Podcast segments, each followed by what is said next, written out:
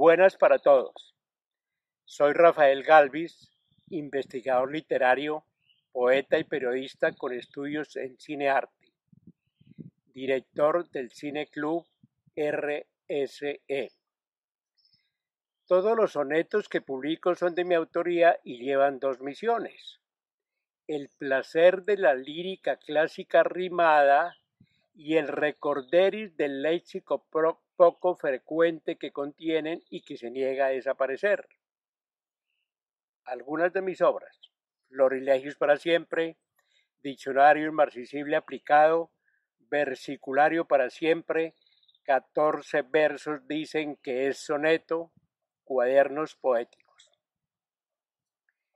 El soneto con el cual inicio esta gesta define mi trabajo Un soneto consta de 14 versos o líneas, cada una con determinado número de sílabas y rimados entre sí con la métrica y cadencia sonora dentro de la ley aristotélica de los tres actos. Tuvo su época de oro con William Shakespeare y Miguel de Cervantes, entre otros iluminados.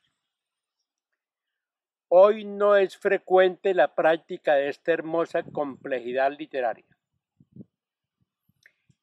Mi primer soneto toma prestado su título de la famosa expresión de otro genio español, don Lope de Vega, por el año de 1620.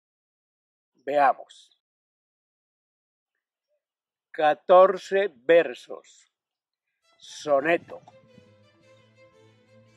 Catorce versos dicen que es soneto en la métrica antigua castellana o en la análoga justa chesperiana, pauta que a estas líneas no someto.